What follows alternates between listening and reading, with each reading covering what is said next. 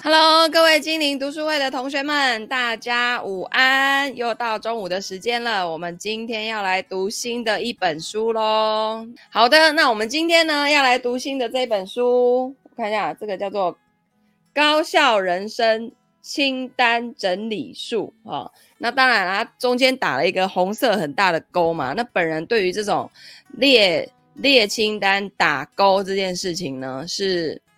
觉得蛮爽的哦，就是以前是打工，然后后来我看了那个，呃，什么什么防弹日记簿是不是？然后它是用一个点嘛，然后你完成之后就把它打叉哦，我觉得这种感觉是非常非常爽的哈、哦。好，那在那个开始之前呢，我的习惯一样都是会去读作者，就是我们要了解一下作者的背景啊，还有他为什么可以写这本书哦，来跟我们分享这样的内容。那首先呢，就是这个宝拉李佐，他是艾美奖获奖电视节目制作人、畅销书作家、媒体培训师跟部落客。那他身为前福斯新闻资深的制作人，李佐共同创立了线上课程平台，叫做镜头专家。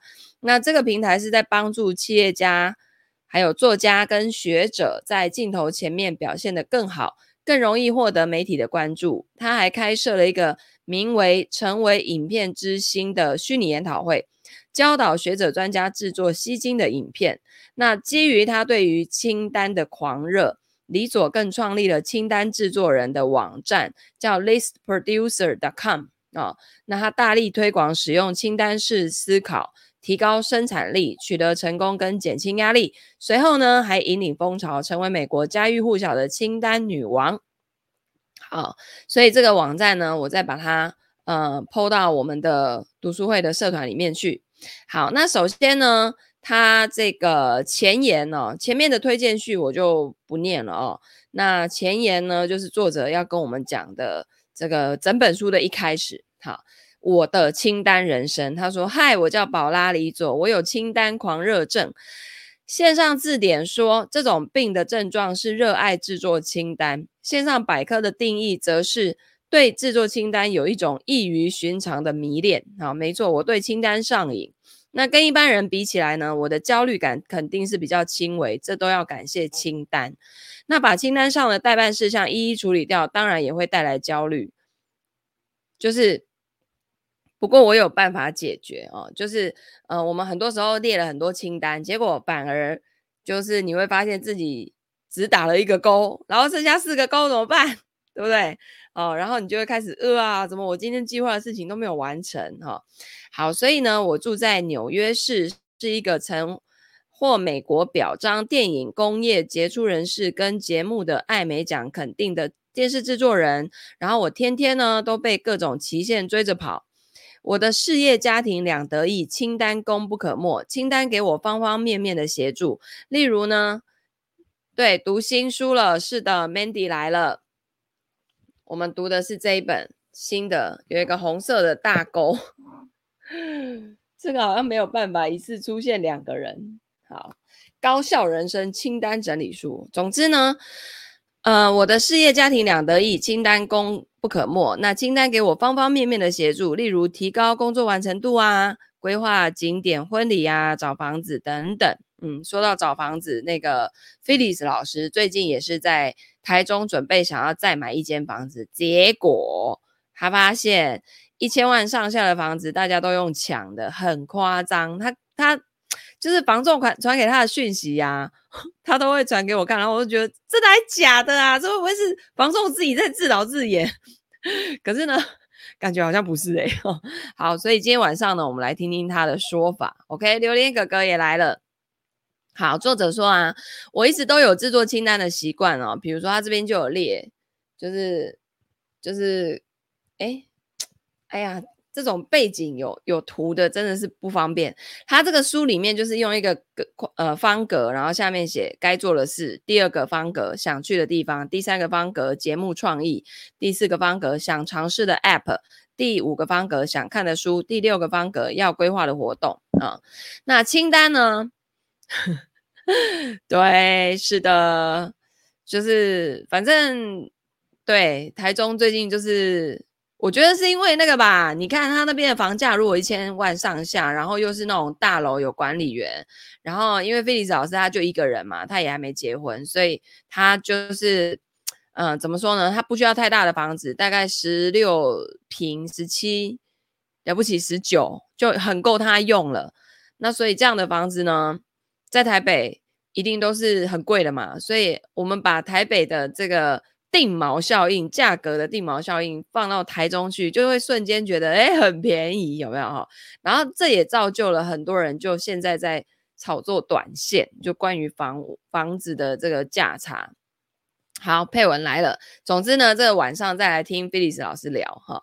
好，这个作者说，清单派得上用场的地方太多太多了。我甚至还为碰到尴尬场面该说什么，选购内衣的时候该说什么列了清单，还有说哪一些话可以逗笑别人的清单。我发现呢，尽可能为生活中的每一种情境做好准备。更能够轻松的维持效率。我知道不是人人都像我一样，非得要写一张清单，或是把一件事情调查透彻不可。但是说不定你也是这样的人。这是我决定写这本书的原因，就是帮助你取回生活的掌控权，不要忙乱到喘不过气。嗯，对。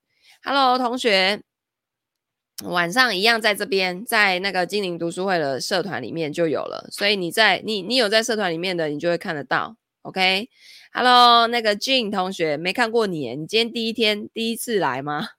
我通常都是中午十二点读书哦，十二点大概有时候会晚一点到十二点十分，大概就是这一段时间。哈，那明天呢？明天早上有财务建筑师的培训课程，所以呃我没有办法读书，所以那个礼拜四暂停一次，然后礼拜五又会继续读。OK，好，那作者说事情太多想逃避吗？我向来害怕改变哦。念小学的时候，我讨厌换新的老师，也不喜欢换新的座位，因为呢，我已经对熟悉的人事物心存依恋。所以，当我的老公杰伊提议我们从皇后区的森林小丘搬到曼哈顿的时候，我的反应一如往常，就是拒绝沟通，提案无效。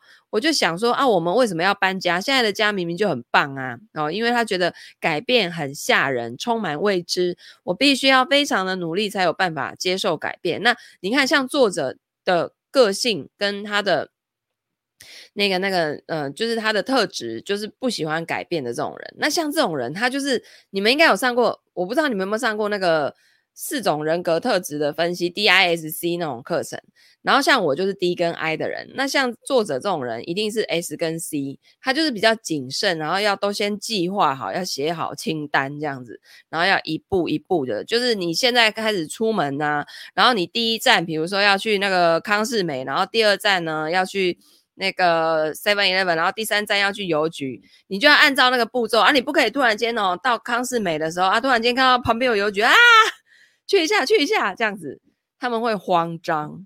那但是像我这种呢，就是随时都在变的人，所以呢，我觉得那种生活中的变化对我来讲就是充满刺激，我很喜欢。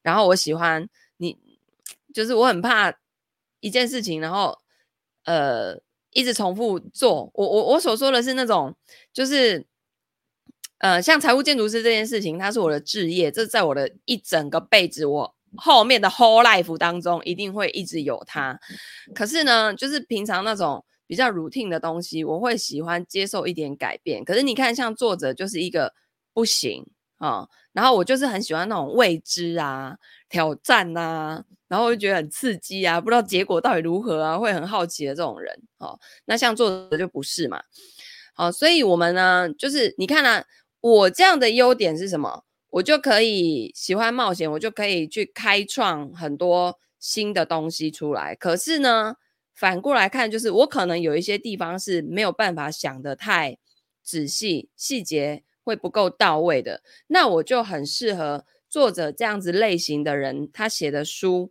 然后呢，包括在这种清单方面的整理啊，给的一些建议，那我是不是就可以拿来去填补一些？有时候我自己都会有一些很混乱的感觉，对吧？好，那所以他说上东城呃，东中城、苏活区、金融区、东村、格拉梅西、曼哈顿有那么多区，我们可以看房子的时间那么少。曼哈顿各区在租金预算内的房子，我们都去看过了。可是每一次踏出踏出地铁 F 线的车厢，走出森林小丘站，回到原本的公寓之后呢，我早已经忘记刚才看过的公寓有几个衣柜，有没有供暖空调，甚至连在几楼我都不记得了。那有一些租屋广告的资讯也不完整，例如没有照片，提供格局平面图又更是少之又少。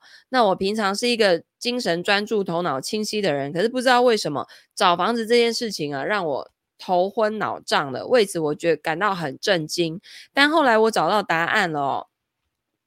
那清单呢，为你减轻负担，有一个屡试不爽、非常适合我的方法，我却没有拿来用，就是清单。啊、关于找房子这件事情，他居然没有列清单啊！历经几次失望又沮丧的看屋经验之后，我决定跟工作的时候一样，写一张确认清单。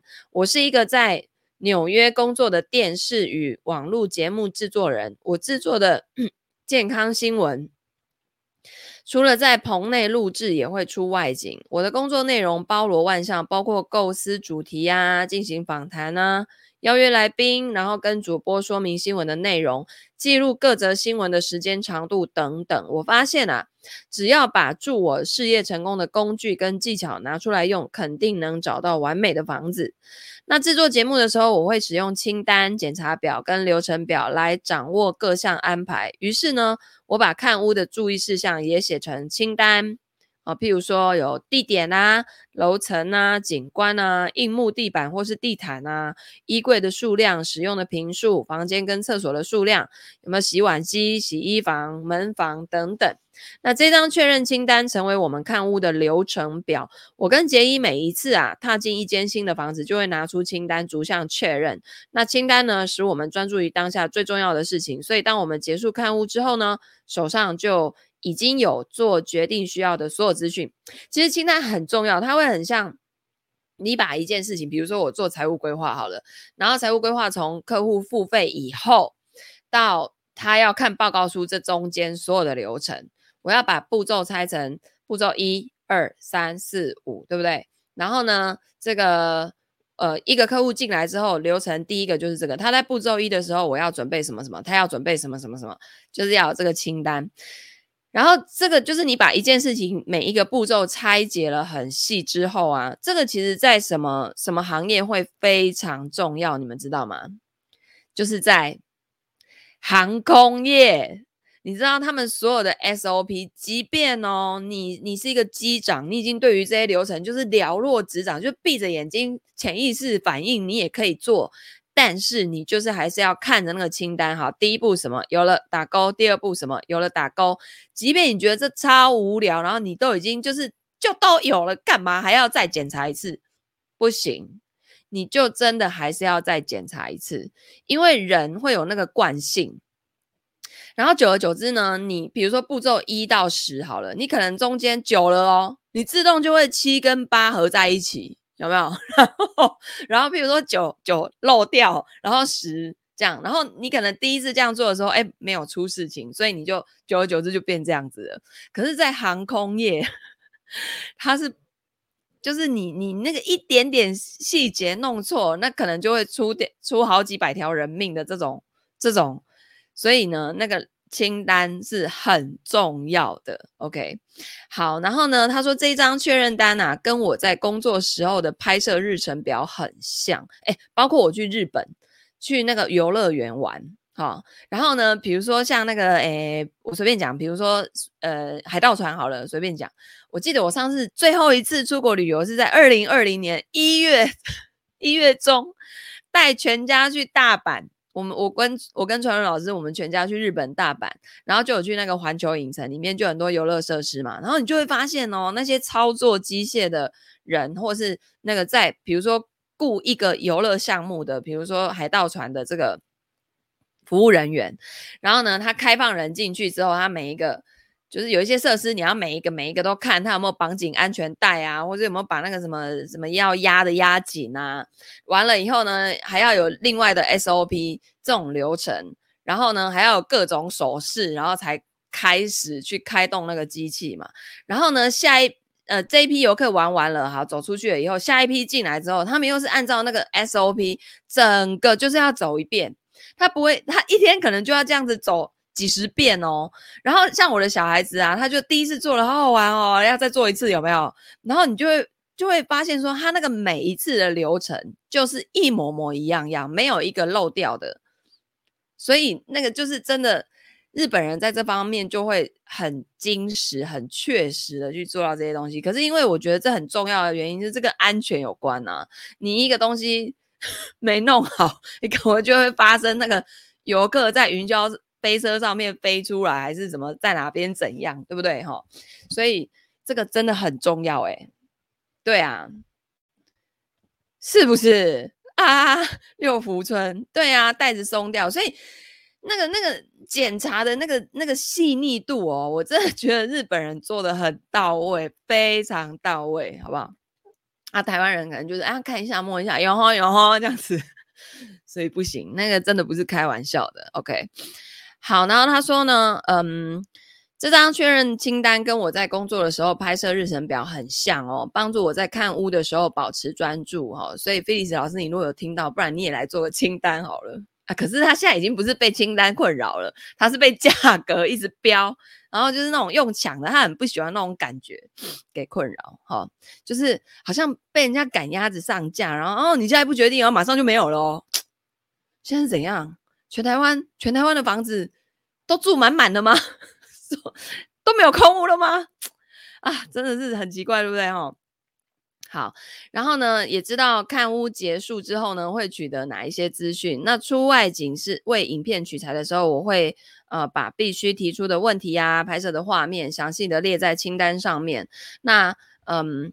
拍摄的前一天啊，我会坐在办公桌旁边，然后在脑海中把整场访问从头到尾都走一遍，然后我会想象具体的流程，譬如说我先访问医生，然后拍摄医生跟病人同框的诊断画面，然后访问病人，我深思这则新闻的目的。列出要问医生跟病人的问题，这样子呢就不会有该问的问题被我漏掉。那不管出过几次外景，这项准备工作我一定会做。天有不测风云，稍有闪失呢，可能就要付出惨痛的代价。对于电视圈的人来说，没有拍到关键画面是最糟糕的情况。剪接师再怎么厉害，你没有拍到医生治疗病患的关键步骤，这则新闻就完了。那出外景呢，难免会发生计划以外的事情，譬如说访问到一半，医医生突然被叫去看某一个病患。那或者是碰到其他突发状况，但是只要手上有确认清单，我就可以知道刚才访问停到哪，停在哪边，然后收工之前还需要取得哪一些素材。拿着确认清单看房子呢，回到家之后，我跟杰伊只要把清单全部摊开，就可以直接跟其他物件来做比较了。那我们因此在东村找到一间超棒的公寓，在那边快乐的生活了四年。好，所以搬家一个月后呢，我的一个朋友也开始找房子了。他说自己找房子找的乱七八糟，心力交瘁，跟我要了你们当初用的那一张清单。那我把那一张看屋确认清单送给他。后来呢，这张清单也帮助他找到完美的公寓。他看房子的时候，有个男房仲看到那张确认清单，也跟他要了一份。他认为呢，用清单看屋是一个绝妙的主意，他想要把清单分享给他的客户，帮助他们看屋的时候要保持专注，不会浪费时间提出错误的问题。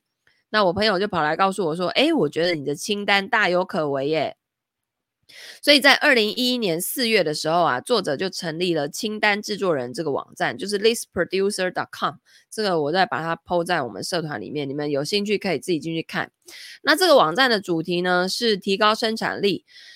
呃，除了跟网友分享各种清单跟提高效率的技巧，也会精选我从各领域专家身上学到的观念。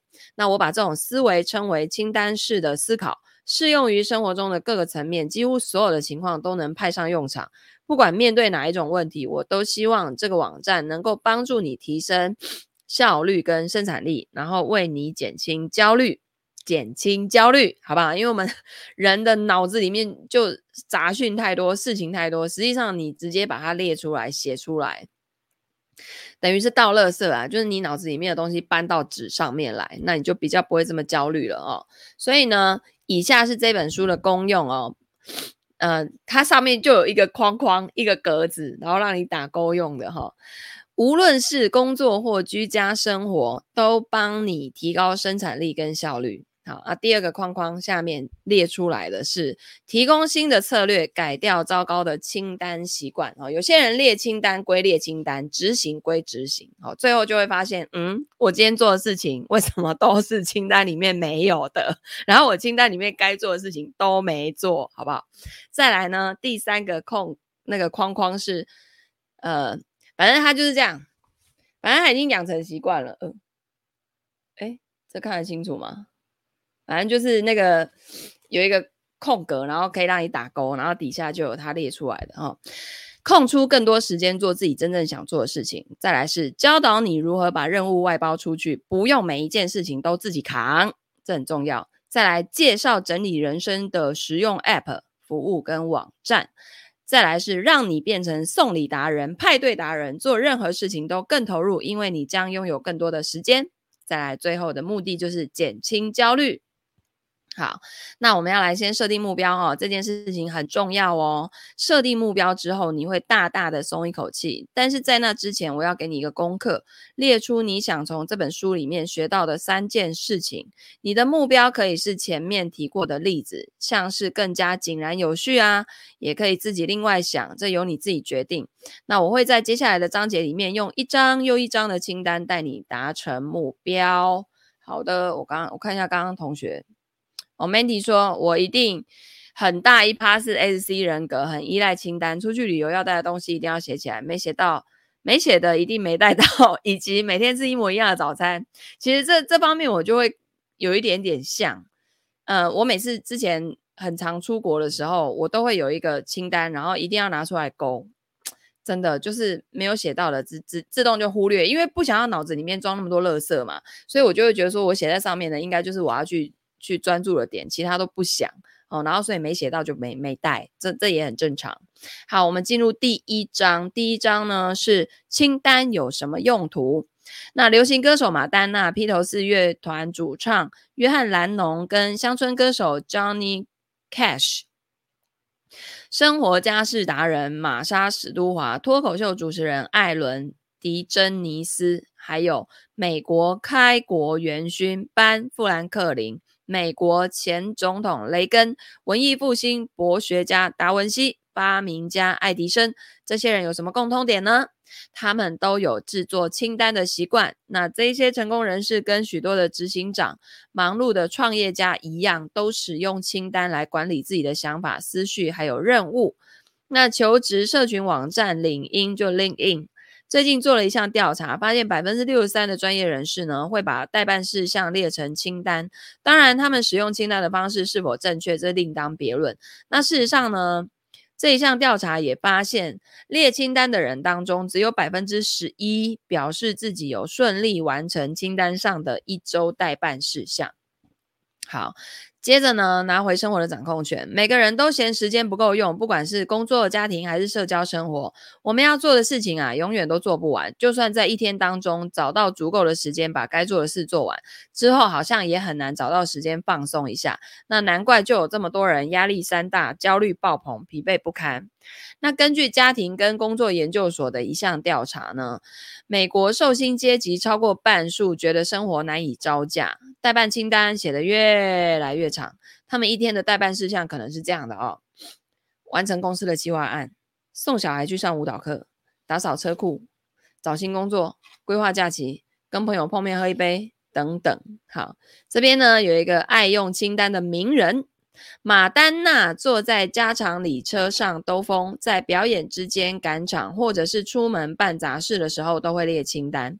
那他的清单上有待办事项、待买物品、会面的约定、联络资讯等等。他的清单哦，在拍卖会上以数千美元成交。你能想象有一天你随便手写的一个清单可以卖钱吗？那前提是你要是个名人呐！啊好，那很有很多人都希望自己活得更成功、更有钱、更快乐、更健康，对吗？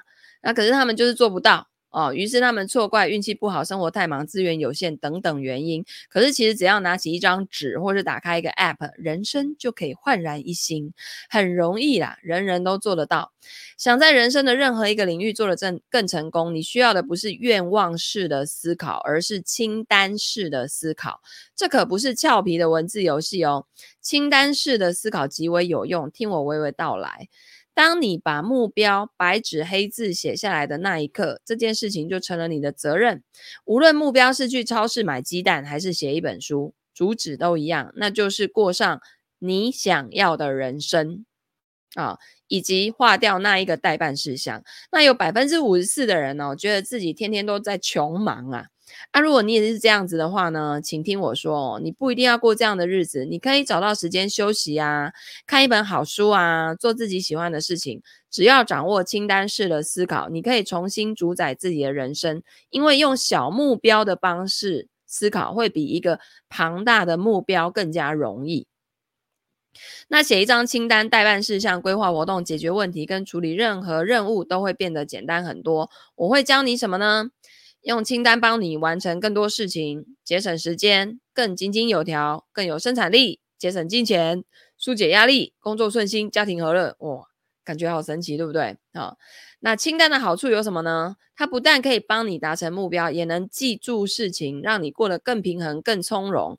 我们都有类似的经验哦，去外地旅行，回到家才发现牙刷不见了。或者是呢，去服饰店一趟，却没有买原本要买的黑色长裤，而是买了另外一堆乌龟博回来。好，然后原本诶诶诶，我不是要买黑色长裤吗？黑色长裤嘞，怎么不见了？好，然后如果你有写下来，可能不会忘记，好吧？有时候就算写了，还是会忘记，但是写下来总是比较记得住。那清单也可以疏解压力，完成目标跟拯救人生，甚至节省时间跟金钱，因为在面对任何状况，你心中都早有准备了。所以不管有没有写清单的习惯啊，这种低科技工具都能让你受惠。清单能把最不清楚的脑袋变得条理分明，关键在于提早准备跟用心。好，那作者有一个座右铭哈，他的座右铭就是你会成为你相信的模样，You become what you believe。那这都要感谢欧普拉，我是欧普拉的忠实观众。十三岁的我对欧普拉秀非常着迷，所以决定写信给给我的偶像。那我收到一封有欧普拉正式信头的回信，里面还有附一张签名照哦。哦，信的内容在左边这边哦，他他他就。这个欧普拉有有回信给他哈，他说，呃，时间有限啊，我无法回答你所有的问题，但是呢，你的信我看得很开心，希望你在学校能好好用功，要维持好成绩，好成绩是迈向成功的关键。再一次感谢你写信给我，也谢谢你看欧普拉秀，祝安，欧普拉温普雷，诶，也不知道这不是是不是欧普拉自己亲自回的，总之呢，他说，呃，在那封信里面呢、啊。欧普拉说：“时间有限，我无法回答你所有的问题。我想必像个小记者一样，对他提出一大堆问题吧。总之呢，你会成为你相信的模样，是欧普拉的名言之一。但是这句话呢，它也是从黑人女作家玛雅·安杰罗借来的。那这句话呢，是我最喜爱的人生感悟，而且真实无比。只要相信，就能达成。”好，然后呢，因此把目标设定好，执行起来会简单许多。你会变得什么呢？有责任感，有动力，然后你会把目标铭记在心，因为你写过一遍，其实在你的那个大脑里面就会有印象哦。所以比起打字，我其实更喜欢写字。就是到现在啊，我的那个每天要干嘛，我都还是写在本子上哈。那再来呢？这边有一个八句我最爱的欧普拉名言。欧普拉教了我很多事情，譬如说付出、专心聆听、努力追求目标。我从小看他的节目长大，他一直是我人生的一部分。后来呢？Hello，宝君来了。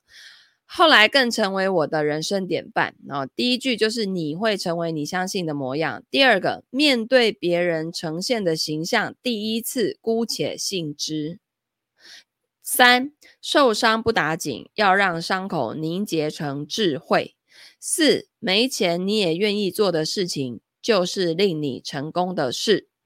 五，我相信每件事的发生都是有原因的，尽管我们当下还没有看清原因的智慧。六，只跟能提升你的人为伍。七，越能明事理，表现才会越好。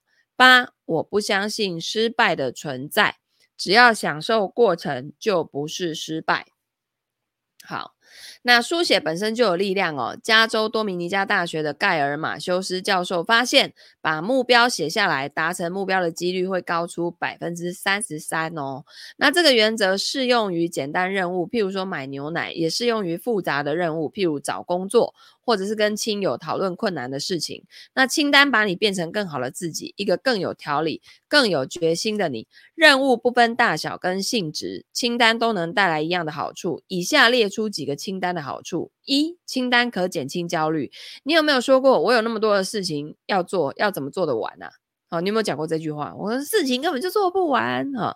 好，清单呢可以帮你消除这些恐惧。当你把待办事项写在纸上或者手机里的时候，就等于把它们从脑袋挪到纸上，压力指数直线下降。此外呢，人都是健忘的哦，这是真的。成年人的专注力平均可以维持十五到二十分钟，所以我们势必会忘记一些该做的事情，但我们也可以一个不落全部记住，想到什么立刻写在显眼的地方，譬如说冰箱门板上的写字板。然后呢，书桌上贴一封电子邮件或手机的行事历。那我想到任何该做的事情，我就会立刻写下来，否则否则一定忘记，对吧？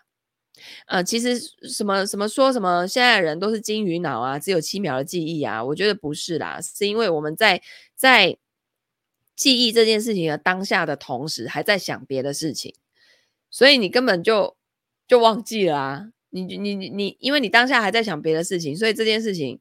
一下会忘掉，这是很正常的哈、哦。那只要动手做其他事情呢，呃，刚才的想法立刻消失，花几秒钟写下来，可为你省下不少时间跟烦恼。第二个，清单可提振脑力，写清单会用到大脑里面不常用到的部位哦。在你规划生活的同时，你也在锻炼大脑，保持耳聪目明。记忆专家辛西亚·格林博士曾为我的部落格撰写了一篇文章，说明清单如何拯救大脑。他说，记忆工具譬如清单，会强迫我们把注注意力集中在必须记住的资讯上面。那这些工具把资讯放在有组织的架构里面，借此为为资讯赋予意义。好，第三，清单可以提升专注力。清单就像什么地图，时时刻刻提醒你的目的地在哪里。那用这个工具呢，来提升专注力，对人生的每一个层面都有帮助。那你会发现自己效率变高，所以呢，有时间做真正喜欢的事情。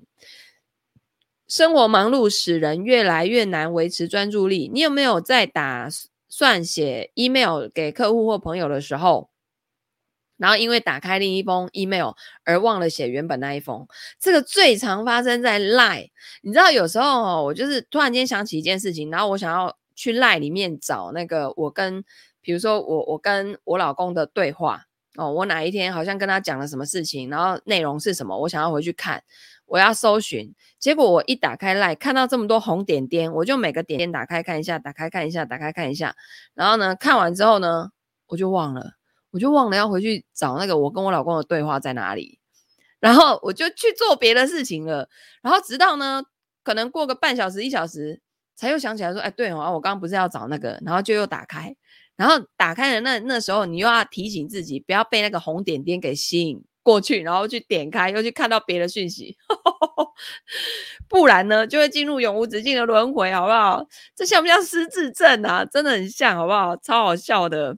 然后，对啊，然后或者是说你，你去 FB，然后你看到一个东西，然后你你本来想要去研究那个东西，结果那个东西的旁边又有其他东西，哎，你又被带走了，哎，就再也回不来，是不是超好笑的？